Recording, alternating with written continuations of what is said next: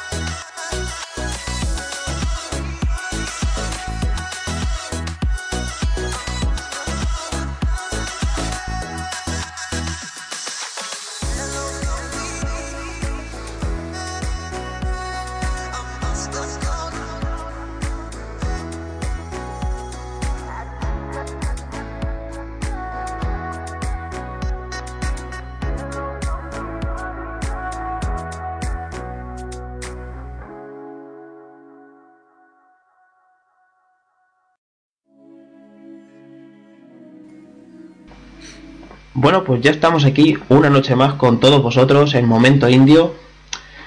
Eh, hoy me acompañan dos compañeros de la redacción. Estamos a la espera de que venga Alberto, que como siempre viene tarde.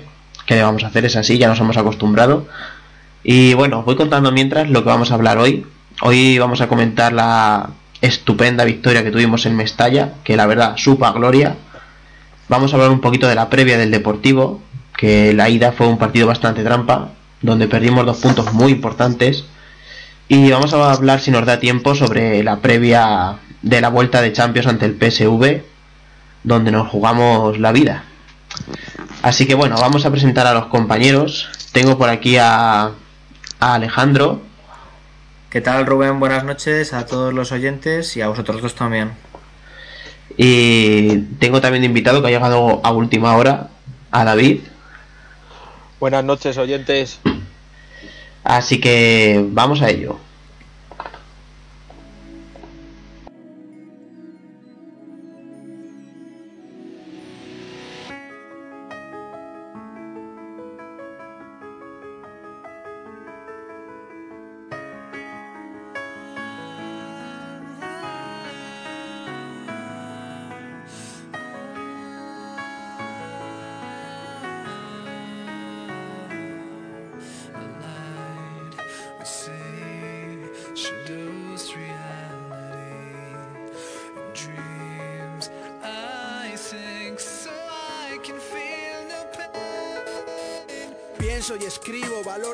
Y sigo en esta lucha constante. Contarte a ti tantas cosas hermosas, otras más duras. Locura, pida sin tregua. Cuando las piedras se usan para hacer daño y buscas excusas siempre a diario. Armario lleno de llanto, difícil salir de él cuando el humano es cruel. Mi niño, mi niña, la vida de un ser querido mantiene mi alma en vilo, y contigo también.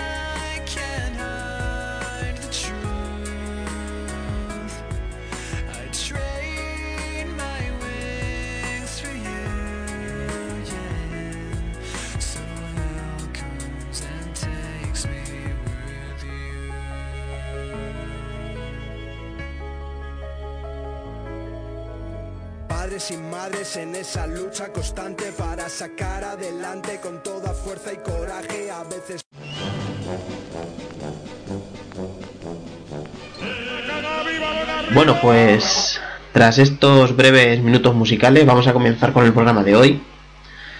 Empezamos con la crónica del Valencia Atlético de Madrid, donde Griezmann nos adelantó a los 24 minutos de partido, en un muy buen partido nuestro, donde supimos leer bastante bien al rival y buscar sus problemas para poder aprovecharnos de ellos. Aunque la verdad, cuatro minutos después de empatar el partido, Cherisev nos hizo el gol del empate en una gran jugada de Siqueira, quien la ha visto y quien le ve, y un gran pase también de Alcácer. En la segunda parte entró el niño y tras unos bonitos comentarios de la grada, él fue bastante sutil y lo podríamos decir que nos mandó a callar con un gol en la misma jugada del córner y supuso el 2-1 a favor del equipo de Simeone. Eh, con el lío en el Valencia sobre si salía Negredo, la grada le pedía, Neville le decía que se sentara, el equipo de Simeone salió a lo suyo, volvió Carrasco, se hizo una jugada bastante buena y marcó el 3-1. Y para cuando se los de Neville querían reaccionar, pues el Atleti ya se había ido, Ardelán Santos fue expulsado por dos entradas bastante claras y eh, ese defensa es, es un verdadero circo, aunque me alegro muchísimo, por cierto, gracias Neville por ponerlo. Y bueno, vamos a ver qué opinan nuestros compañeros. Alejandro, ¿qué te, qué te parece el partido? Pues la verdad es que no lo pude ver en, en directo el domingo, pero luego lo he estado viendo, además lo he podido ver varias veces tranquilamente y pues por el rival y por el escenario podría parecer un partido muy complicado a priori, pero la verdad es que fue un paseo del Atleti. Eh, es raro pensar que, el Valencia esté en la situación en la que está, pero no es ni la sombra de la sombra del, del Valencia de la temporada pasada o algún Valencia que, que hayamos podido recordar en estos años pasados porque, porque desde luego es un equipo ahora mismo que va a tener la suerte de sumar suficientes puntos para no tener que pasar problemas, pero en otra situación eh, tendría que, haber sufrido mucho para salvarse. Es verdad que el Atleti jugó un partido muy serio, que jugó muy bien, que hizo su trabajo desde el minuto uno, que a pesar del empate, que es un, es un golazo, porque realmente la jugada entre Cherisev y Paco Alcácer, que hoy por hoy son los únicos eh, salvables del, del, Valencia, es una jugada preciosa y es un golazo. A pesar de, ese varapalo que a otros equipos, a Madrid y Barça, por ejemplo, les, les ha costado luego puntos en, en Mestalla, el Atleti se supo, se supo digamos, quitar esa presión, quitar ese miedo escénico que, que provoca un, un, gol del Valencia en Mestalla. Y, a partir de ahí siguió creciendo en el partido. Luego Torres está sensacional en el, en el 1-2. Y Carrasco, que, que, es una noticia muy agradable y, muy bonita para nosotros, porque recuperarlo justo ahora viene, viene de perlas. Eh, David, no sé cómo viste tú el partido, Y quería ver tu opinión, David, a ver qué, qué te pareció a ti el encuentro. No sé si lo pudiste ver en directo o no. Sí, lo, lo pude ver en directo. El, el Atleti hizo un partido muy serio. Eh, es verdad que este Valencia no, no, es el de otras temporadas. No da, no da nada de miedo. Es un equipo muy flojo. En defensa es más flojo eh, que el Real Madrid, como comentamos eh, la semana pasada. Eh, la, pre, la, presión que hicieron Vieto y Coque en el gol de, de Grisman en el primero fue, fue determinante. Luego llegó el empate del Valencia, gol de Cherisev. Y es verdad que, que, desde ese gol hasta el descanso el Atleti estaba mal, no, no supo reaccionar. Eh, y era un partido muy alocado, eras estaban ambos equipos corriendo de arriba abajo, ataque, defensa y demás, y esto al Atleti no, no le conviene. Eh, luego la segunda parte mmm, ayudaron los cambios del Cholo Simeone. Eh, todos nos quedamos, eh, yo por lo menos me quedé anonadado del cambio que hizo Graneviter por Torres eh, y demostró ahí que fue un cambio que iba totalmente a por el partido y, y el partido lo resolvió Torres, sin duda. Eh, otra vez volvió a callar bocas, cayó bocas a esos aficionados que le dijeron que, eh, que no. Que era la mentira no sé, del fútbol y cosas sí, de ese estilo. Era la mentira del fútbol y demás. Pues mira, eh, así es el fútbol. En 10 Lo- segundos le criticas y en 10 segundos te hunde y te quedas abobado. Los Maldini de Valencia. Esto es fútbol y, y así fue. Luego la entrada de Carrasco, como siempre, determinante, determinante por banda, eh, mucho recorrido y demostrando que, que este año el Atleti ha, ha fichado a un jugadorazo, costando 12 millones, me parece que han sido lo que ha costado Sí, el belga. 12, 15, por ahí ando la cifra. y clara demostración de que, como resumen, clara demostración que este Atleti no quiere, no quiere dar por ganada la liga para el Barça, aunque, el Sime- aunque Simeone eh, diga lo contrario.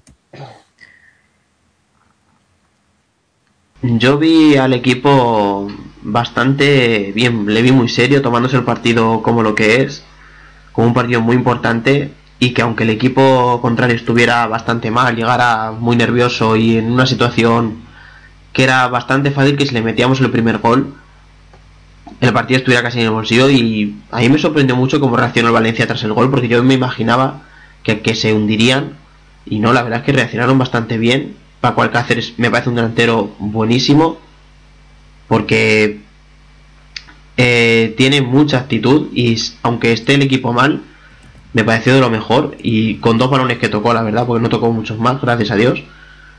Y bueno, vi al, al Atleti que mm, esperó al rival, vio que el Valencia no andaba muy fino con el balón, que no tenía muchas ideas y cuando vio la situación comenzó a presionar y tuvo muchísimas facilidades para robar balones y eso fue básicamente la clave del partido, la presión, porque es que el Atleti recibía el balón en el centro del campo y Gaby Craneviter podían abrir juego a las bandas sin ningún problema, nadie les presionaba, o sea, con total tranquilidad y eso al Atleti no le puedes dejar esa libertad para crear juego porque no es un equipo con dos mediocentros muy creadores, pero si encima les das facilidades, pues es que es, es un regalo, la verdad. Yo lo que sí que vi es al Valencia muy nervioso, muy sabiendo que, que está haciendo una temporada desastrosa y que enfrente tenía un, a un rival que en otras circunstancias eh, estaría líder, muy líder, o peleando la liga con el Barcelona. Este Barcelona, claro, está intratable, entonces no se le puede decir eso, pero, pero es un equipo que tiene números de campeón, el Atleti, y entonces se presenta en, en un Mestalla tan enrarecido con ese ambiente que, que, se mascaba la tensión porque es un año muy complicado y el Valencia eso lo, notó. Ya te digo, el, gol del Valencia es probablemente esa inyección de moral que, que, habría levantado el estadio y con otros equipos, como es el caso del, del Madrid, que le costó muchísimo y de hecho solamente pudo empatar, o el Barcelona, contra el Atleti no pudo hacerlo porque es un rival mucho más duro que, que, Madrid y Barcelona en ese aspecto, en lo que viene a ser la capacidad de reacción. y eso es, es, es meramente anímico. El Valencia tiene prácticamente la misma plantilla, salvando dos tres jugadores que, que el año pasado. Y, si, le, si le vimos por dónde fallaban, le supimos encontrar los puntos débiles enseguida. El, primer gol, sobre todo, es significativo porque, porque es una presión en tres cuartos de campo, muy parecido al gol que, que se marca contra el Betis se ve, se nota en ese momento qué equipo quiere ir a por el partido y qué equipo está, pues eso, como muy nervioso, muy, muy paradito, muy pusilánime, porque realmente está en una situación muy complicada, no solamente a nivel deportivo. Mm, yo, recordando algo que ha dicho Rubén en la entradilla de, del partido del, eh, del, otro día en Valencia, eh, hay que destacar mmm, Aderlan Santos, eh, un central que no sé qué hace en un club como el Valencia. Mm, y de titular, ya te digo. Y de titular. Es, es algo que realmente sorprende. Un central flojísimo. No sé si los oyentes y vosotros os acordaréis del gol que marcó Jason Martínez en el Calderón. Mustafi falló y el último jugador que estaba eh, era, era él. Pero es que en, en, el partido de ida ya fue un escándalo como coladero. Sí, y, y, van sí, y lo sí, vuelven a colocar. Y lo, y lo, volvieron a colocar. Y es la misma pareja de centrales. Es un, es un gran caso mmm, del circo que está montando Méndez eh, en el Valencia. Eh, porque su, eh, su agente es, es Méndez. Entonces, ahí pues al Atleti ni no le conviene esto, sinceramente. O sea que. Pero sí que hay que destacar el circo que se está montando en Valencia. Luego Javi Fuego era un jugador en el Rayo, yo recuerdo que era una bestia, una bestia parda. Disputaba los balones, el centro del campo en todos los partidos era, era suyo. Y el otro día eh, se lo comió todo el, el centro del campo del Atleti no es el mismo, se ve que Neville no cuenta con él. Y es ahí donde, donde está el principal problema, yo creo, de Valencia, que no tiene entrenador. Que Neville no, no es entrenador de momento. Para, ni entrenador, ni, ni once, porque sí que es verdad que no cuenta con Javi Fuego, que era era era, era, era fijo el año pasado. Sí. Y este año no es fijo ni cuentan mucho con él, pero es que los sustitutos prueban al canterano Zaibos, que está verde, prueban a Danilo, que dicen que es muy bueno, pero a mí no me lo parece, la verdad. Yo no le he visto hacer nada que destaque. Y Enzo Pérez sale 20 minutos y se lesiona. O sea, que es que el Valencia tiene un el, circo el único, bastante hermoso. El único mediocentro que se puede salvar del Valencia es André Gómez. Y el otro sí. día estuvo, estuvo nefasto. El otro día hizo un partido muy discreto.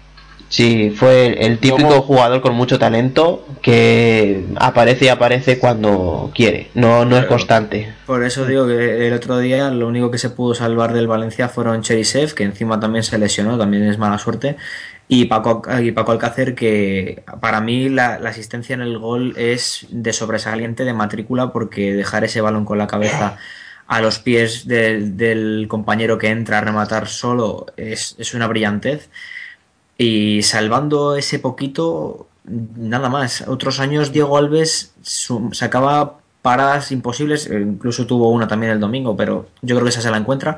Pero, pero ha tenido años en los que ha sido el Zamora, ha sido un portero que, que daba muchísimos puntos al Valencia y estuvo muy fallón el domingo. De hecho, el, el tercer gol es un fallo calamitoso suyo y no se les ve no se les ve con esa frescura con, con ese no sé ese, ese, Valencia que era otros años que iba a pelear siempre por por estar entre los cuatro primeros este año obviamente se está desmoronando todo por Méndez por el el entrenador que tienen que ni es entrenador ni es nada por la directiva que, que bueno pues no se sabe muy bien qué, qué función están haciendo o qué dejan de hacer y, y, bueno, pues con, con, eso, pues una pena por el Valencia, la verdad, porque como rival te, te tenías que alegrar, ¿no? Que, que, le vaya mal, porque así no, no, no, compites con él. Pero claro, no deja de ser un, un, equipo que está a tu nivel históricamente y que han sido ellos, pero otro día puede ser tú. Y viendo ese, ese reflejo, te tiene que dar pena. Sí, la verdad es que sí. están en un cuadro que da bastante pena actualmente. Yo quiero también destacar eh, la primera parte que hizo Fegulí. Eh, es un jugador que me da bastante, bastante miedo cuando se enfrenta al Atleti porque hace bastante daño por banda y en la primera parte estuvo muy activo, pero en la segunda, en la segunda no, no encontró la forma de, de romper por banda a Felipe Luis, que en la primera parte está claro que, sufrió.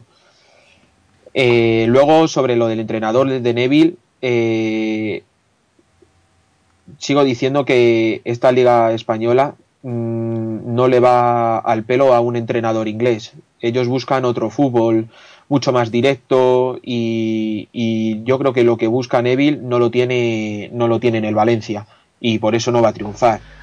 A mí es que un entrenador que no sabe español y no tiene comunicación con el equipo es que me parece clave. Ese problema es, es vital porque alguien que no sabe el idioma, que no tiene una forma de comunicación directa con su equipo, es muy complicado transmitir esas órdenes, transmitir lo, lo que quiere realmente de, del Valencia, no se lo puede transmitir directamente por mucho traductor que haya y por mucho ayudante que tenga, es muy complicado. De hecho, Simeone eh, tiene esa misma mentalidad. Simeone a los futbolistas que no saben hablar eh, español, italiano y, y chapurrear algo de portugués, a esos jugadores es que directamente ni los quiere.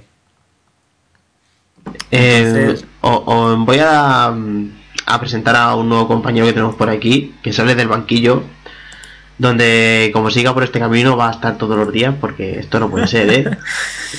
Alberto, ¿qué tal? Muy buenas, nada, pues aquí a dar palos Alejandro, un placer estar con vosotros otra noche más. A China con Jackson te vamos a mandar. Yo soy el revulsivo, soy como Torres, estoy para los minutos para dar otro aire. Sí, el revulsivo.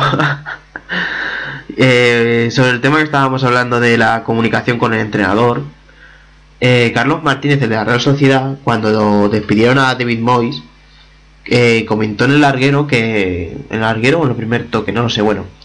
Comentó que el problema que es que tenían es que no, no le entendían, o sea, que es que no. La comunicación no verbal, por así decirlo, con la que tú tienes con tu entrenador cuando terminan los discursos, te lo cruzas por los pasillos, esa comunicación que no existía, era como todo muy frío y que eso el equipo lo notaba mucho. Y yo creo que eso es algo muy importante. O sea, el Cholo, por ejemplo, en eso es muy cercano y crea un vínculo entre el jugador y el entrenador que para mí es muy importante para la confianza del futbolista. Es que además hasta de forma individual, coge a un jugador por banda un día y se lo lleva a su terreno, le come la cabeza, le explica punto por punto lo que quiere de él, lo exprime y eso ya se le queda al jugador grabado en la cabeza para toda la temporada. Claro, si no sabes el idioma, pues por mucho que, te empeñes es, casi imposible. Pues mira, ahora que comentas eso, eh, le voy a poner a los oyentes en el chat un artículo que escribí la semana pasada donde Jiménez contaba en el primer toque, que esto sí que me acuerdo que fue en el primer toque, que tuvo una charla individual con Simeone, que Simeone le pidió hablar con él individualmente cuando empezó a bajar su rendimiento, como cometió el error con el Depor y se le veía más inseguro en los pases, por ejemplo. Y dice que a raíz de esa conversación ha recuperado mucha confianza y el nivel que ha recuperado lo estamos viendo todos en el campo. Y que coincidió además la conversación con el partido previo a Eibar, donde Simeone yo creo que se dio cuenta de que tenía muchas bajas y Jiménez tenía que ser el, líder de la defensa. Y casualidades de la vida, marcó gol, así que muy mal no le fue al Cholo en ese tema. O sea, el entrenador en estos casos es es vital. Y es que para mí la diferencia del domingo estuvo en el entrenador. O sea, es que. Pero diferencia abismal. Alberto, eh, no sé cómo viste tú el partido, no sé si lo viste en directo, si lo has visto repetido.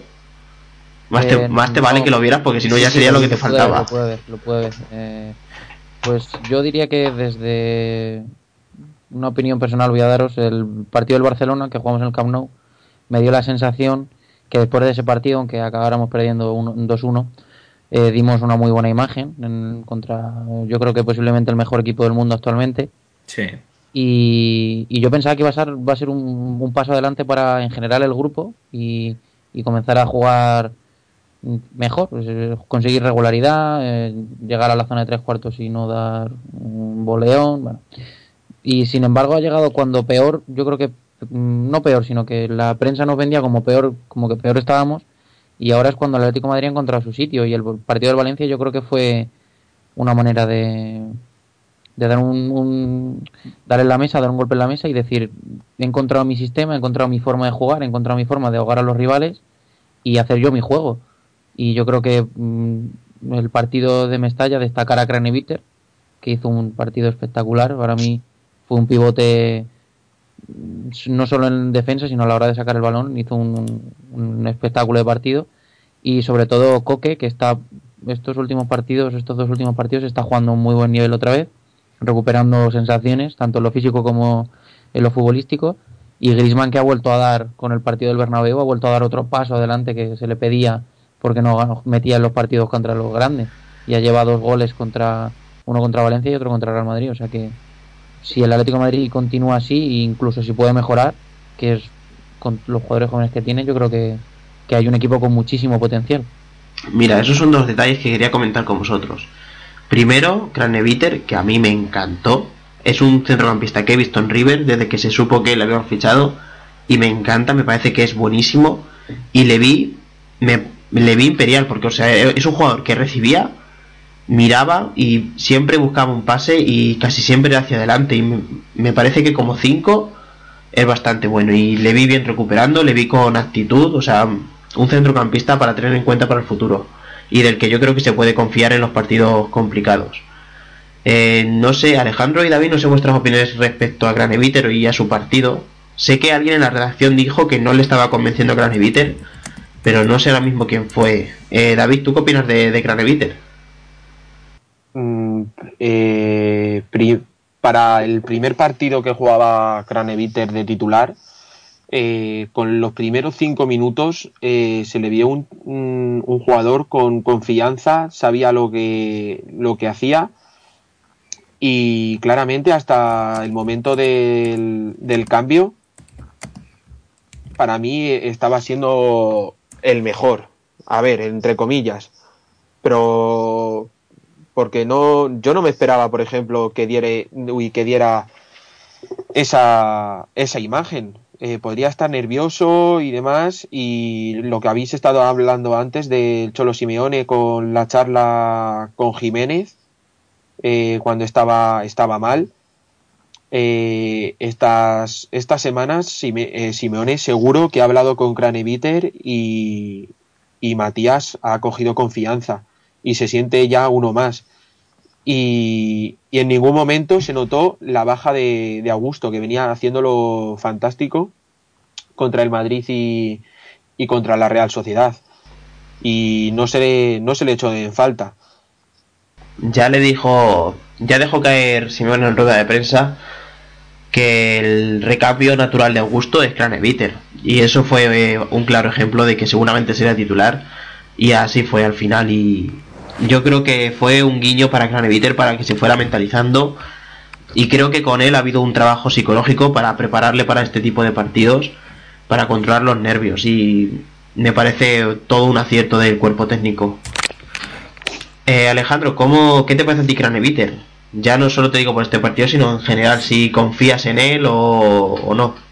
Pues mira, yo la verdad es que era al principio un poco escéptico, no por la calidad de Craneviter obviamente que, la tiene, sino por ese periodo de aclimatación, de, integrarse en lo que es el, equipo, la liga, el ambiente de Europa, que es muy diferente al, fútbol argentino. Y a raíz del partido en el Bernabéu, que el rato que sale lo hace francamente bien, se nota que, ha ido creciendo con el, con el paso de los días, con esta, esta semana con tantos partidos que, que hemos tenido en liga gracias a, nuestro querido amigo Tebas, eh, se le ha visto crecer a, a, pasos agigantados. Y yo creo que el último paso que tenía que dar era ser titular, ser titular en un partido importante como es en Mestalla contra Valencia. Y hace una actuación muy muy muy buena porque es uno más en el equipo, no se le ve descuadrado en ningún momento, es otra pieza más del, engranaje del, centro del campo y, es muy agradable y, muy satisfactorio ver un centro del campo. Nosotros que hemos eh, vivido muchos años con centros del campo lamentables, ver tantas alternativas y tantas opciones en, una parte del, una parcela del campo que tan mal se le había dado siempre en estos últimos 15 años al, al Atleti. Tienes a Oliver, tienes a Craneviter, tienes a Thomas, que últimamente no sé, casi nadie se acuerda de él, pero Thomas eh, tiene un nivel altísimo cuando, cuando ha salido. Tienes a un montón de chicos muy jóvenes que van a ser el recambio de, de Gaby y Tiago casi con total seguridad. Y, de hecho ya les van comiendo la tostada a Gaby porque es lo que es y Tiago porque está lesionado, pero casi nadie eh, está echando de menos a Tiago salvo en partidos muy puntuales. Y, la actuación que están teniendo estos chicos, ya, no solo Claneviter, sino todos en general, está siendo importantísima porque, ya te digo, viendo otros centros del campo que ha tenido la Leti a lo largo de, estos años, pues lo que hay ahora es una verdadera delicia. Y Craneviter es uno más de ese engranaje que, parece que, entra ya, que, encaja en, ese centro del campo y, es una grandísima noticia. Partidazo sensacional, ya, ya digo, el, de otro día de Craneviter en Mestalla. Sí, la verdad es que tenemos un equipo en el que van variando la presencia de los jugadores. Tuvimos un tiempo de, de que Thomas tenía muchos minutos, ahora parece que Craneviter los va teniendo. Augusto, por ejemplo, desde que llegó es casi intocable. Oliver, por ejemplo, empezó de titular y al final es más bien suplente. Bueno, es suplente directamente. Y bueno, esto creo que le viene muy bien al equipo porque, como dice, son todos jóvenes. Y si se van aclimatando poquito a poquito, van teniendo sus ratitos de protagonismo, al equipo le va a venir muy bien. Y el otro tema que quería tratar con vosotros era a Grisman, porque yo le vi que tuvo un momento y lo comentaron Maldini, bueno, y los demás, el Robinson y el otro que lamentable. Eh, que Griezmann hizo un poco como de, de, Messi. O sea, yo le vi muy, muy en el centro del campo, combinando y como queriendo hacer jugar al equipo. Me parece, me parece que es una faceta nueva y que sería como lo, que le faltaría a Griezmann para dar un salto, si puede más aún, de calidad. Porque no sé si vosotros disteis cuenta de ese detalle, si tal vez veis que es algo puntual o, o creéis que eso es algo que le ha dicho Simeone o no sé, ¿cómo lo veis? Alberto, a ver, ¿cómo lo ves? Eh, bueno, ya que has hecho tú también hay un poco de publicidad, escribí el año pasado un artículo de, de Grisman cuando... Ahí, ahí, busca el enlace y ponlo por el chat y ya sí. Y luego lo, y luego lo, lo publicas tú también un poquito. Qué sutileza. Qué, sutileza. Sí, sí, me gusta la publicidad sutil. Momento spam.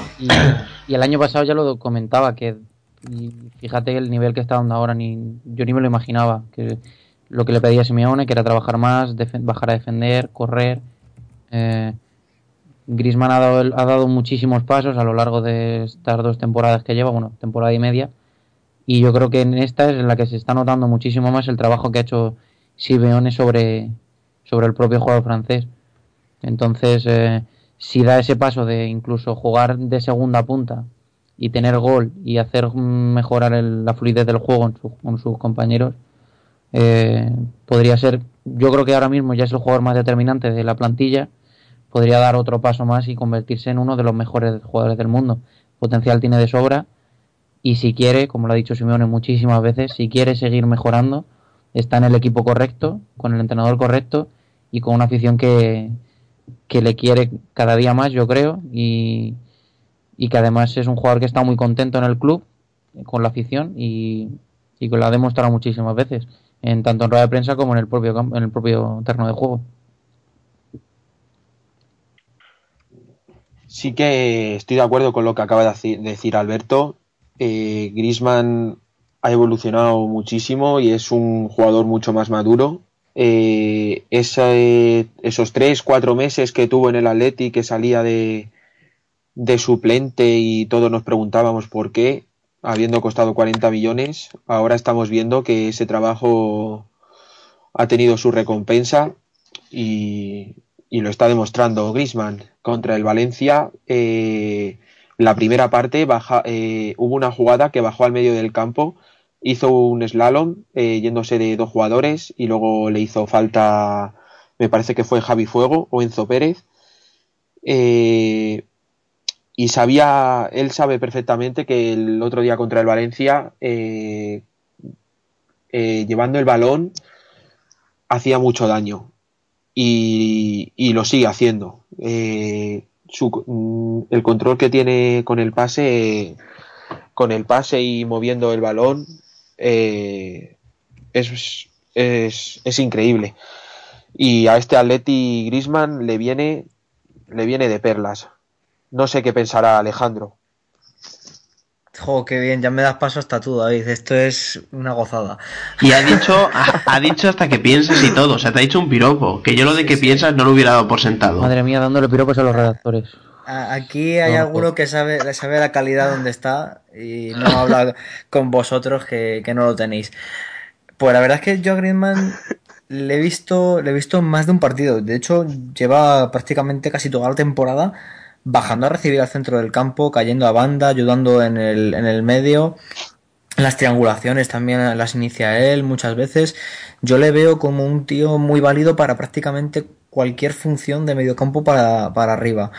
Y sí, salvando las distancias con Messi, porque cualquier futbolista es prácticamente nada al lado de Messi, pues sí que, sí que tiene ese cierto aire de, de ese zurdito que, que tiene mucha elegancia y mucha calidad y que sabe muy bien qué hacer con la pelota en todo momento.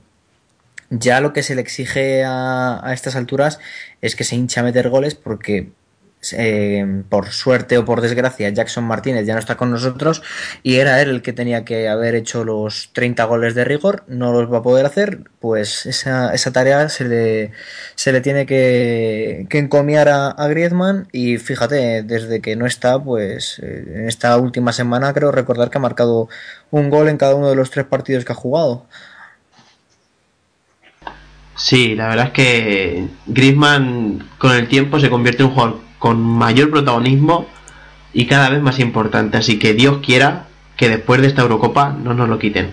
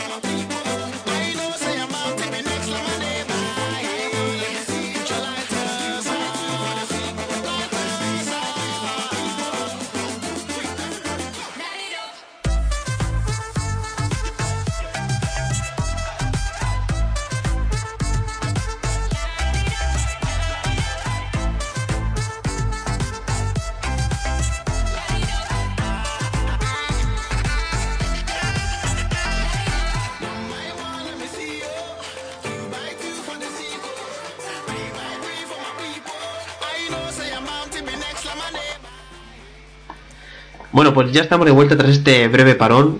eh, y ahora Alejandro nos va a hablar un poquito de lo que es la previa del partido ante el Deport. Y bueno, Alejandro, te doy paso. Ahora sí me das paso, ahora puedo hablar. ya, ya me, ya me toca. Ahora sí, aprovecha tu momento, va. Esta es la mía. Bueno, pues nuestro equipo que ahora mismo está disfrutando de un gran estado de forma lleva tres victorias seguidas, ya lo decimos. Real Madrid, Real Sociedad y, Valencia este pasado domingo reciben el Vicente Calderón al Deportivo de La Coruña un Deportivo de La Coruña que lleva dos meses y 20 días sin saber lo que es ganar. Son ya 12 jornadas donde ha, per- ha empatado 7 veces y ha perdido 5. Hace, pues fíjate, desde el 19 de diciembre que no, que no gana cuando venció en, en Riazor ante el Eibar por dos goles a cero. Y aún así, gracias a su- a una grandísima primera vuelta, son decimoterceros en liga con 33 puntos. Yo creo que, que debe aprovechar el, el Atleti con esta malísima racha, nefasta racha del, del Depor, que si no recuerdo mal, el año pasado hizo algo muy parecido, que empezó con un gran nivel y se fue diluyendo hasta acabar a punto de, de bajar a segunda división. No sé si fue tan grande. No, tan el- grande no llegó a ser, pero, sea, pero batacazo igual. Pero vamos, se le está poniendo una cara de Eibar que no puede con ella, desde luego. Mm. Porque van camino de, de volver a pelear por el descenso cuando estaban casi peleando por la Europa League. La verdad es que. Sí, sí, tienen un colchón todavía de 7 puntos, más o menos. Y, pero sí, sí, que van a sufrir. Bueno, a ver, eh, contando que quedan 11 jornadas, no 10 miento, 10 jornadas. eh, si no empiezan a ganar partidos eh, contra más o menos los rivales que pueden ser de su liga, se les puede complicar un poco la, la salvación con, con lo bien que habían empezado la temporada, incluso estando en puestos de, de Europa League con el Celta de Vigo también, ahí arriba. Sí, la verdad es que sí. Aunque yo, yo creo que no sufrirán al final porque lo que les ha pasado es que no son capaces de arrancar en este año, pero con un par de victorias ya yo creo que tendrán la, la permanencia asegurada. Ya no, no por los caso- puntos que ganan, sino porque son jornadas que, que faltan por jugarse. El caso es que no ganen el sábado, ¿no? Que, No, no, es que, no empiece, que no empiece la racha el sábado, pero yo creo que la suerte que va a tener el Deportivo es que este año la salvación va a ser bastante barata. Porque, Sí, porque otras temporadas sí que la es había a cuál costado. peor. Estamos, estamos igual que en la misma situación que, que el Valencia, ¿no? Que son equipos que este año van a tener suerte de que están los Granada, Rayo Vallecano, Getafe, eh, Las Palmas, Sporting de Gijón, que realmente más de, bueno, el Levante incluso, que no sé yo si algún equipo va a llegar incluso a los 35 puntos, que eso es poquísimo para, para salvarse. Y el Deportivo, pues eso, los 36, 37 los tiene muy a mano y en cuanto llegue a esa cifra, tiene que pasar una debacle horrible para que descienda a segunda división, pero aún así la racha no deja de ser malísima. Como comentábamos también antes, eh, la baja de Lucas Pérez. No es que me alegre porque se lesione un rival, pero joder, que me digan que no va a jugar Lucas Pérez en el Calderón, wow, a mí por lo menos me da una alegría enorme, porque seguramente juega Oriol Riera y los delanteros centro que son más físicos, más con menos movilidad, vamos, para Godín son jugadores que se le dan muy muy bien. O sea que me parece una baja importantísima. Sí, desde luego. Eh, David, que no sé cómo ves el partido, si crees que tiene trampa como el de la ida o si ganaremos fácil aprovechando el buen momento. Eh, yo creo que va a ser un partido difícil que nos va a costar si no entramos, bueno, no entran centrados en el partido. El partido de ida, mm, si no llega a ser por el error de Jiménez, eh, habríamos ganado. Pero este Deportivo ju- juega buen fútbol y su entrenador me gusta bastante, es atrevido y hay que tener hay que tener bien controlado a, a Fajir que está está haciendo muy muy buena temporada. Eh, pero si el Atleti está con este estado de forma de estos últimos de estos últimos tres partidos mm, ganará ganará fácil y, y esperemos que sin sufrir teniendo en Eh. cuenta que teniendo en cuenta que el martes hay un partido mucho más importante para qué mentir Qué relativo es eso de ganar sin sufrir en el Atleti. Uf, sí, ¿eh? suena, suena ciencia Y- ficción casi. Y, y mucho más este año que, bueno, salvando el domingo y el otro día contra la Real Sociedad. Yo, yo sinceramente espero un partido parecido al de la Real, pero todo va a depender de cuánto tarde el Atleti en, abrir la lata. Porque en defensa no creo que vayan a sufrir muchos aprietos y menos sin, sin Lucas Pérez. Pero, pero arriba es siempre la incógnita. Si igual te hacen un gol, te hacen tres, no te hacen ninguno. Eso ya es cuestión del, propio Atleti. Eh, Alberto, ¿cómo ves el partido? Pues lo que comentaba mm, Alejandro, yo creo que depende muchísimo de cómo, bueno, lo comentaba, lo comentaba también David, cómo entre el Atlético Madrid en el partido y sobre todo el hecho de de, cómo plantea también el partido la- el Deportivo de La Coruña. Si se for- si es parecido al encuentro que jugamos contra la Real Sociedad la semana pasada, yo creo que el Atlético Madrid lo puede resolver relativamente fácil, eh, sobre todo por la baja de Lucas Pérez que comentabais, que es yo creo que el jugador más determinante del- de los de los gallegos. Y sobre todo porque no es el único que podría poner un poco en, apuros a la defensa, es el que tiene más movilidad, un poco más de, regate, más velo- un poco más de velocidad, que bueno, sobre todo más que Or- Oriol Riera, pero yo creo que es el jugador determinante y sin su jugador estrella, por así decirlo, el Deportivo no tendrá tantas oportunidades como, como podría tener con Lucas Pérez en el terreno de juego. Veremos qué plantea Simeone, sobre todo con más allá del partido a partido, eh, veremos qué plantea, cómo, qué jugadores salen, porque el PSV viene el martes y es un partido clave para la temporada para, para ver si ya alcanzamos de nuevo los cuartos de final. Así que Veremos no sé yo si, si no nos plantan el autobús como hicieron el Sevilla y el Villarreal. Porque como nos plantan el autobús, pff, lo mismo nos cascan otro empate. Mm, Pues Sí, yo creo que prácticamente todos los equipos que vienen al Calderón vienen con la idea de plantar el autobús. Salvando a Barcelona, Madrid y alguno más, eh, Sevilla y Villarreal, que son, por ejemplo, dos equipos muy potentes en la Liga Española, vinieron a encerrarse y a sacar un empate a cero. Entonces yo creo que el Deportivo y el PSV también van a venir aquí a plantar el autobús a los 11 colgados del larguero y que en una contra suene la flauta. Sí, el PSV sobre todo porque ya lo, ya lo hizo en su campo, imagínate. Sí, el sí, nuestro. no, el partido del martes va a ser pues acoso y derribo del Atleti y que salga luego corriendo el PSV arriba en alguna contra. Sí, además es un equipo muy rápido, tiene jugadores bastante veloces y sobre todo con, con De Jong seguramente tenga muchas más opciones el, el PSV. Si planta el autobús, que es lo más seguro, jugar con, con el resultado, bueno, especular con el 0-0 de, de Eindhoven. Y hasta con el 1-0 también van a, van a intentar aprovechar hasta el último minuto que, que el 1-0 con un gol les, les mete dentro. Entonces esa, ese halo de vida de- del 1-0 pues incluso también les puede venir hasta bien. Eh, no sé si creéis que Simeone se guardará este fin de semana algún jugador para para el partido de Champions. Y es que yo la verdad pensando en el tema partido a partido y demás, yo creo que va a haber muy poquitos cambios en el 11. O sea, yo creo que la defensa va a jugar... No va a haber cambios porque Savic no está. Volverá Godín, eso sí. Y no sé si volverá Gusto también, eso estoy seguro. Coque y Saúl creo que también van a jugar. Y luego ya tengo la duda de si jugará Gaby, si jugará Carrasco, si jugará Vieto o Torres. Ahí ya es donde me vienen las dudas y no sé, después de ver el partido de Craneviter, no sé por qué, pero yo, en mi opinión, probaría a Craneviter y, y Augusto de doble pivote y daría descanso a Gaby. No sé vosotros cómo lo veis, aunque ya sé que Simeone no da descanso a Gaby nunca. Eso también por otro No. lado es... Es una utopía eso que acabas de decir, Rubén. Yo no creo que vaya a hacer cambios Simeone. Va a salir con todo el sábado y va a salir con todo el martes.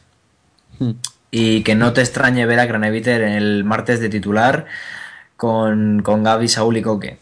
Porque Simeone suele ser especialista en, en dar esas oportunidades en partidos clave a gente que lo viene haciendo bien los últimos, los últimos tiempos. Y Craneviter, si juega el sábado y hace buen partido, es fijo el martes casi, casi seguro. Es lo que suele pasar ¿no? con, con Simeone. Si haces dos, tres buen- buenos partidos de, de corrido, el siguiente prácticamente tienes asegurado el puesto. Sí, la verdad es que si, tiene minutos y lo vuelve a hacer bien, Simeone este año está dando bastante oportunidad, sobre todo a los jóvenes. Y no sé, pero ahora que lo estaba pensando con el tema de que no va a haber rotaciones, a lo mejor vemos en ataque la dupla Griezmann Carrasco, que en el Camp Nou no salió nada mal, la verdad. No sé si os gustaría ver ese ataque o, o creéis que Vieto debe jugar porque es otro jugador que no lo esté haciendo mal, solo que la puntería la tiene un poquito desviada. O se pasa o, o van medio sus tiros. Yo creo que lo de Carrasco va a ser más bien tema salir de la lesión. Según como si se prueban y está bien, seguramente sea titular. Si todavía le quiere reservar un poco para que llegue al 100% contra el PSV, eh, según vaya el partido, lo sacará o no lo sacará. Sí, también veremos cómo está la lesión. Sí, yo veo a Griezmann con Vieto el sábado arriba. Sí, yo también. Creo que si el Depor va a cerrarse, yo creo que Vieto es la mejor opción para jugar con una defensa más eh, junta, con líneas más juntas, porque se mueve muy bien y puede incluso retrasar su posición un poquito para sacar a los centrales. Yo creo que no veremos sorpresas. El, el 11 que sacó en Mestalla, quitando, yo creo que yo no creo que repita Cranevite. Sería una grata sorpresa verlo otra vez, pero no creo que repita no habrá muchos cambios. Y contra el PSV yo creo que sí que podrá jugar Carrasco por el hecho de abrir un poco más, ser un poquito más eh, verticales y más profundos. Pero no creo que haya muchos muchos cambios en el 11. No, Simeone no es de reservar jugadores. Si acaso si resolvemos el partido pronto contra el Deport, cambios, como hicimos contra la Real Sociedad, pero, Exactamente. pero nada del, del otro mundo. Sí que lo de los cambios es otra cosa que Simeone tampoco suele hacer. O sea, le da a la sociedad lo de hacer los cambios tan pronto no es algo tampoco que le caracterice, porque el año de la liga, por ejemplo, tuvo muchísimos partidos que ganados por goleada y no hacía los cambios pronto para, para que descansaran los jugadores, o sea, apuraba bastante el tiempo. Ya, Eh, pero eh, en aquel entonces no había tantas alternativas como ahora. Este año tiene muchas más opciones y le gusta ir jugando con, con las piezas, ir cambiando y probando cosas nuevas y en ese aspecto sí está siendo más versátil con los cambios. Sí, también, también puede ser, porque aquel año era Raúl García y para de contar. Eh, David, que no sé si te he preguntado por el, por el deportivo, pero cuéntanos cómo ves el partido y sobre todo el tema de las rotaciones y si crees que va a haber cambios. Aunque yo creo que Carrasco contra el PSV va a ser titular fijo y el fin de semana depende de cómo le vean físicamente. Vale, David, yo creo que tienes el mute puesto. Ah, sí. Sí, sí, sí, lo tengo, lo tengo desactivado, perdón. Eh, Sí, nos comentabas Bueno. del partido de las rotaciones y demás. sí, que respecto a las rotaciones, yo creo que eh, Correa va a ser titular el, el sábado. Va a ser titular el sábado y reservará, reservará a Carrasco. Pero no se va, no se va a guardar nada para el, para el PSV. Ojo porque Correa, es verdad, es, es otra alternativa bastante buena que yo no lo había pensado, pero Ya Correa lo veo más bien el martes también titular. O si no titular, eh, que juegue... Sí, no, sí, titular, titular. Veo O sea- Carrasco, Carrasco y Correa como puñales por las bandas porque, me lo decía Alberto antes, hay que ser más incisivo, tiene que ser más, más profundo y lo que hacen falta son bajitos, rápidos y, y locos que, que saquen de, de su posición a, a la defensa del PSV. sí, porque como se van a encerrar, tener extremos con regate y velocidad, pues, yo creo que son casi obligados, porque es que va a ser una- un muro holandés y si el Atleti lo tira, pasará a cuartos y si no lo consigue tirar, pues tocará sufrir. Pues a sufrir. Así que lo mismo tiramos el muro y sufrimos igualmente.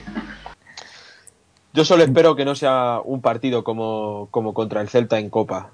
Eh, O como contra el Leverkusen. Uf, otro. Ese partido, ese partido se, se notó que el Leverkusen le cogió la medida al Atleti, pero en toda la eliminatoria. Porque en otras circunstancias el Atleti no habría pasado. Fue un gol de rebote y los penaltis que cae para cualquier lado. Sí, bueno. pero yo, yo no veo al PSV, yo no veo al PSV al nivel del Leverkusen, la verdad. No, no, hombre, físicamente. yo tampoco. Exactamente, exactamente. Y menos aún con la baja de Pereiro, por ejemplo. Es Bueno, una baja, sí, Alberto. Sí, bueno, es una baja que, hombre, es importante porque es un jugador que te puede dar minutos, te puede dar buenos minutos desde el banquillo, desde saliendo de refresco, pero teniendo a, a Locadia y, y vuelve de Jong, yo creo que no va a haber no va a haber problema, vamos, es una baja que es sensible, pero vamos, mm, yo creo que sufrieron más por no tener en la ida a, a su capitana de Jong que, que por otra cosa. Sí, pero también, hombre, De Jong va a ser titular porque es su, su mejor arma arriba. Mm. Pero no creo que el partido le vaya a acompañar en ningún momento. Se va a quedar prácticamente como una isla arriba del solo, a pegarse con Godín y con Jiménez, intentar bajar algún balón y esperar a que suban los demás. Porque seguramente veamos a, medio PSV muy encerradito atrás, tapando espacios y achicando. Va a ser, va a ser ese partido, a no ser que Cocu tenga unas guardado bajo la manga, cosa que veo complicado. Creo que se va a ver ese, ese tipo de partido de equipo que se encierra muy atrás. eh, Algo parecido a Sevilla y Villarreal, vamos a ver. Bueno, pues ya que se nos está yendo el tema hacia el PSV, vamos a hacer un parón para poner un poquito de música y ya comentamos el partido entre los holandeses.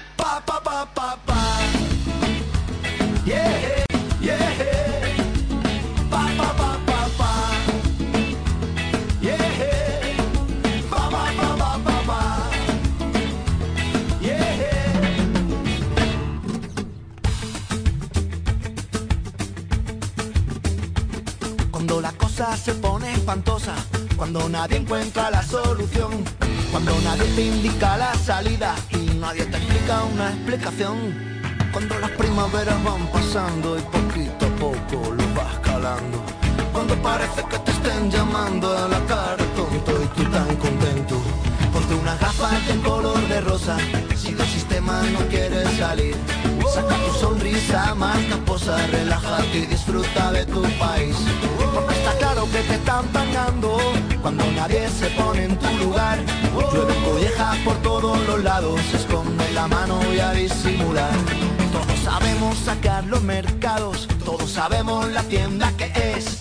Todos sabemos dónde está el pescado que está más salado y la carne también. Luego podemos ir a celebrarlo a la plaza del pueblo, igual que antaño.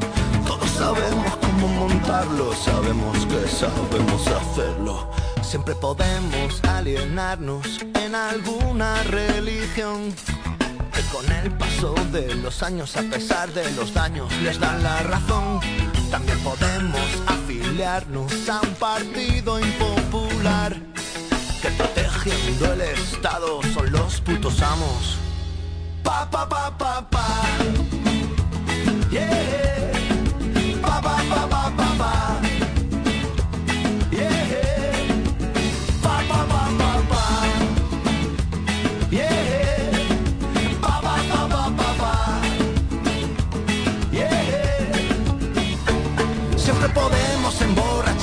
Pasar de todo y después morirnos. Quemarlo todo y autodestruirnos, quemarnos si del sistema no quieres salir.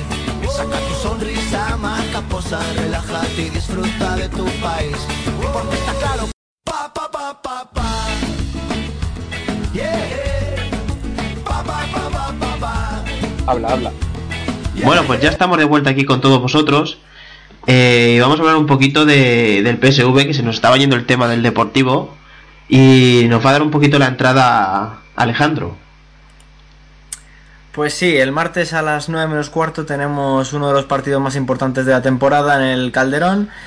Y antes de, de seguir con esto, hay que hacer un inciso. Tenemos que recordar a nuestro querido coordinador Rubén que por favor no asista al encuentro.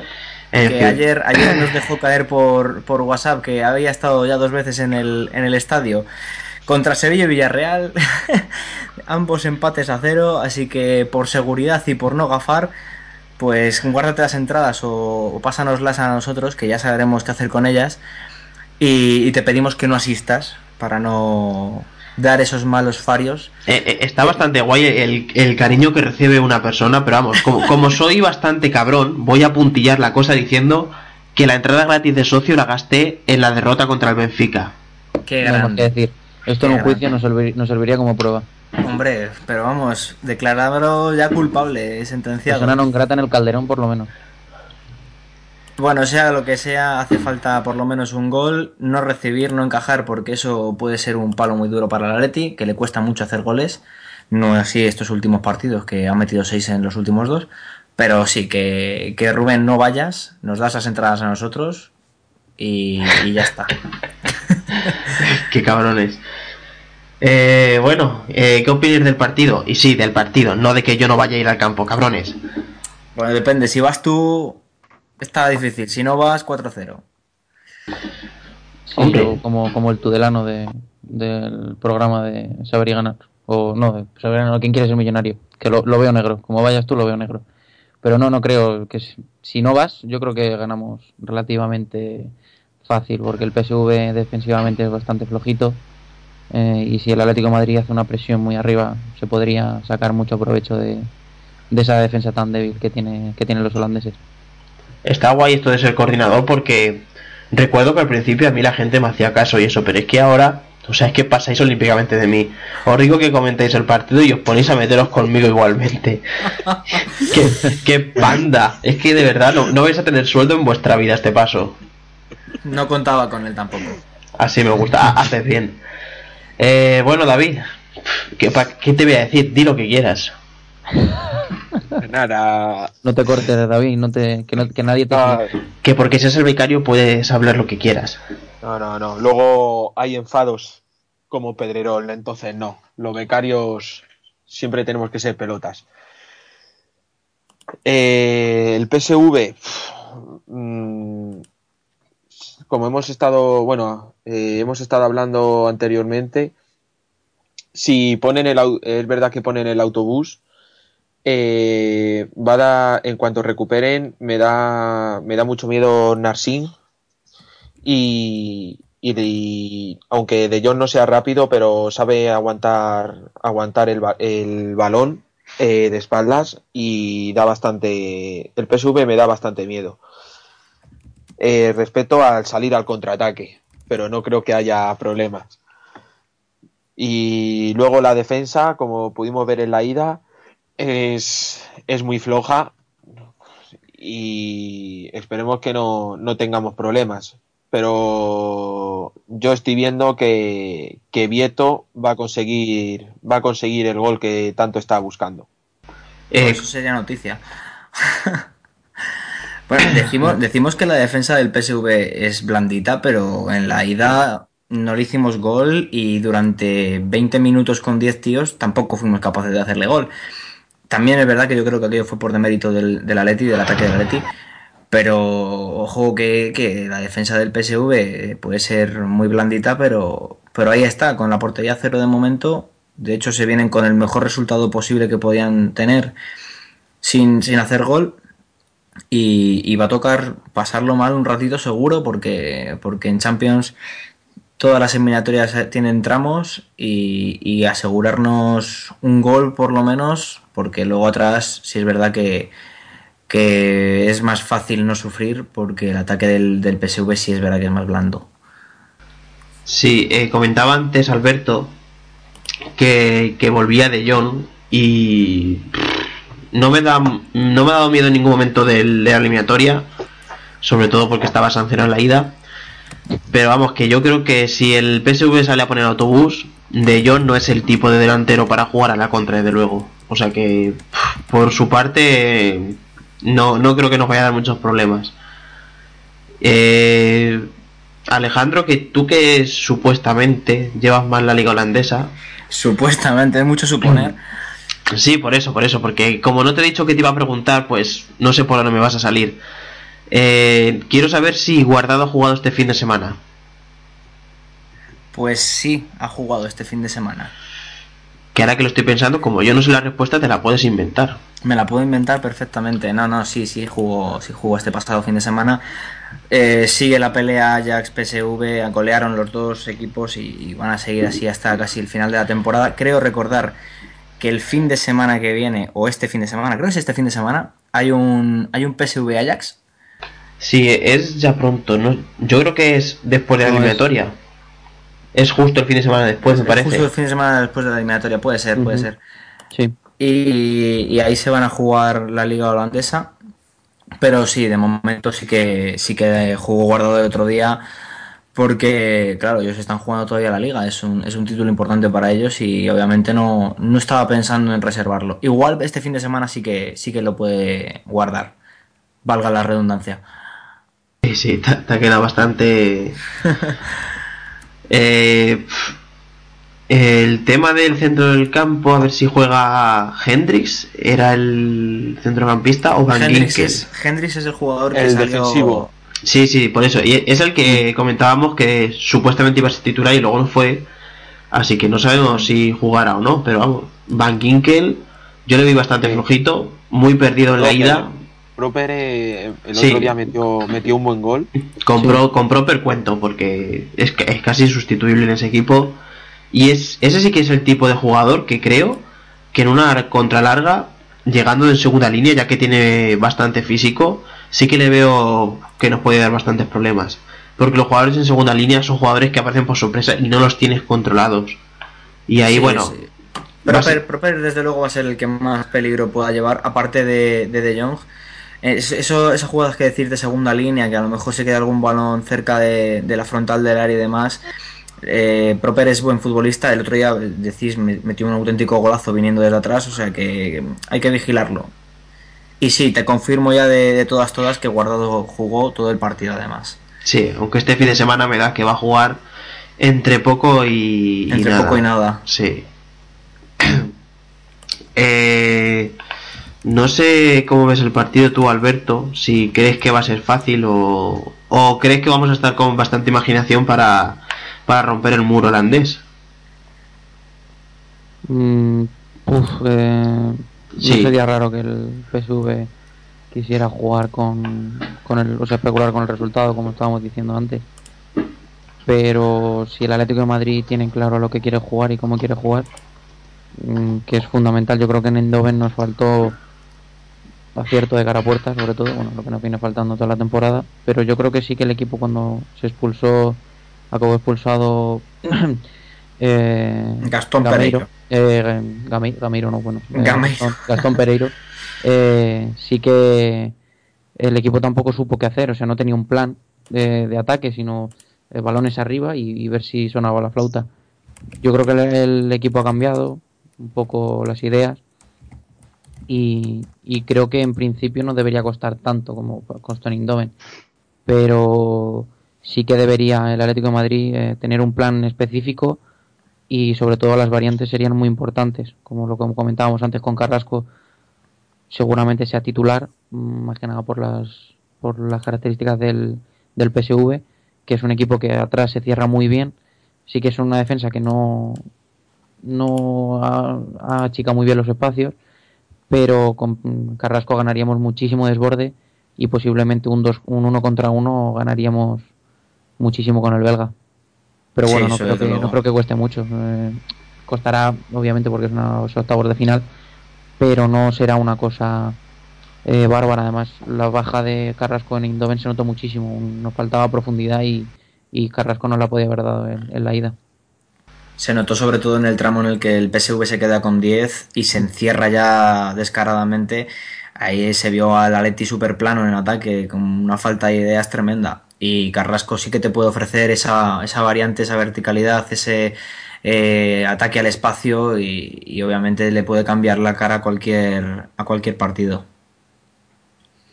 Sí, yo, yo de todos modos tengo bastante confianza en que el partido no sea muy complicado, porque no creo que desde el minuto uno nos planteen autobús. Yo creo que lo primero van a probarnos, a ver cómo salimos, a dar, a hacer alguna presión alta, a ver qué, cómo estamos, pero yo espero un Atleti que salga a aplastar y creo que vamos a conseguirlo sin, sin ningún problema.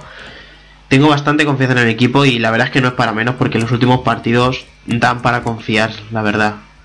Sí, si la imagen es la de los últimos partidos, el Atleti no tendría que tener problemas para pasar. Sí, sí, además el problema del gol parece ser que se ha solucionado, entre comillas, con lo que comentaba Alejandro antes, que en los últimos dos partidos han metido seis goles. Vamos, podríamos montar una fiesta en el Calderón y ir todos, si queremos. De- desde luego. Incluso si quiere venir Rubén, le dejamos también. no Mientras no sea el día de partido, vale. Eso es, eso es. Cualquier día en el día del partido. Madre mía, lo que tiene que aguantar uno. Eh, David, ¿cómo, ¿cómo ves lo que estamos comentando? Tu asistencia al Calderón es, es indudable. Eh, dará buena suerte. Es vital, es que es vital Madre mía, al todo. becario. ¿Cómo tienes al becario, Rubén? Pobrecito. Madre mía.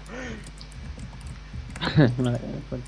Sí, será un partido complicado, está claro, pero bueno, si el Atlético de Madrid juega lo que tiene que jugar, pues, se resolverá bien, supongo. Queremos creer todos. Sí, creemos y confiamos. Eh, viendo que tenéis poca conversación, no sé si queréis apuntar algo más o vamos cerrando el programa de hoy porque ya son casi las doce y media. Y vamos a ir cerrando, así que sí, si lo veis, si lo veis bien. Yo un último comentario, yo darle un saludo a Jaime por el espectacular guion que nos ha hecho, sobre todo con el papel que le ha dado Alejandro, dándote un palito a ti, que nunca está de más. Y Estabas tardando.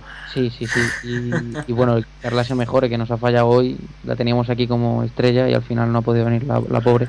Sí, Nada, es, un- es curioso un que para, todos los que han faltado hoy. para un programa en el que anuncio la gente que va a estar, Nos ha fallado, se, nos se me raja la gente. Pedimos perdón, pero ha hecho el gafe de Rubén otra vez. Sí, pedimos perdón y estamos trabajando en ello y, Se, se anticipó a la jugada y fracasó. Rubén es, Rubén es más gafe que Ramsey, ¿eh? So- pensarlo. Madre mía, es la parca, Rubén es la parca.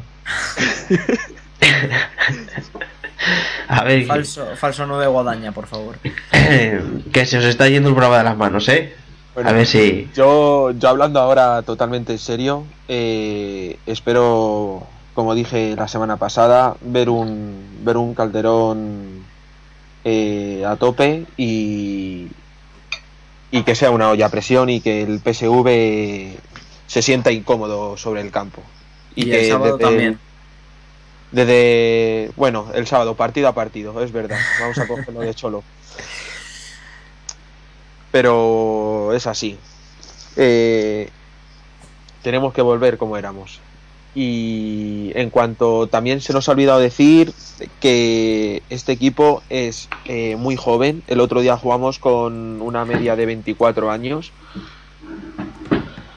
Y siendo tan jóvenes, juegan con una madurez que es impensable con un equipo de tal magnitud como es actualmente el Atlético de Madrid. Sí, la verdad es que sí, tenemos plantilla para, para rato, para pasar sin problemas la, la, la posible sanción de la UEFA. Eh, bueno, Alejandro, te voy despidiendo a ti el primero porque hoy has tenido que leer dos textos y nunca estás acostumbrado a trabajar tanto. Es o verdad. sea, ya- estará- estarás cansado. Eh, Estoy que me está saliendo una hernia discal ahora mismo de todo el trabajo acumulado que llevo que llevo hoy. Yo me despido esta semana, la semana pasada no pude estar, no como otros que se rajan durante medias horas todos los días. Uf, Portada. Alberto, Alberto. Nah, es-. Lo siento chicos, se me ha ido la internet y no se escuchaba. Intentado- ha sido con mucho humor, no, no hay que ponerse dramáticos. Y eso, seguir disfrutando de, de este programa que, que estamos haciendo todos los miércoles. Que para el próximo programa el Atleti esté clasificado para los cuartos de final y tengamos que hablar de posibles cruces. Y, y seguir trabajando, seguir confiando en el, en el equipo y que estos próximos dos partidos que, que vamos a vivir que sean con dos victorias muy muy agradables y que, y que sigan trabajando como hasta ahora que, que desde luego están haciendo un gran año pase lo que pase estos chicos. Bueno, bueno, una cosa antes de irte, Alejandro. Un ver, resultado para, para el sábado y el Es martes. verdad, una porrita, ¿no? ¿O qué? Una Uf. porra, hombre. Con lo mal que se me dan a mí esas cosas. Yo mm, dejar la portería cero, como dice Simeone, y, y que caiga por lo menos un gol en los dos partidos. Un, un 1-0 en ambos, fíjate. Aunque me gustaría goleada, por supuesto. Yo veo, yo veo el 1-0 en los dos partidos. Alberto, Eh, yo creo que 3-0 al Depor, por ejemplo, y, y 2-1 al PSV. Vale, pues yo voy a decir 2-0 al Depor y 1-0 al PSV. Yo creo que al PSV va a haber pocos goles, pero va a estar controlado el partido. Así que bueno, Me has David. quitado los resultados. Siempre, Oh. puedes, siempre puedes decir un 8-2 o algo así. o sea, ¿no? Sí, un 6-4 como alguien que pone por ahí, pero Un doble set, un doble set a cero y ya está. A ver, puedes poner un 2-6. Cerrar el partido en hora y media con rompiendo el servicio en el saque y ya está. Y, no, pero y luego un triple de carry sobre la bocina y ya no Bueno, a ver, está claro que si David es el único que no se está metiendo conmigo en toda la conversación, hemos coincidido en los resultados es porque la gente de bien se entiende fácil. A ver, los que van a por ahí a su gol haciendo sus comentarios, pues ya Pero, sabemos que. Alejandro y Alberto van por ahí perdidos. Rubén, yo cuando voy al Atleti, el Atleti gana. Eh, eh, eh, bueno, bueno, ¿esto qué es? Te la he dejado para el lo que queríamos.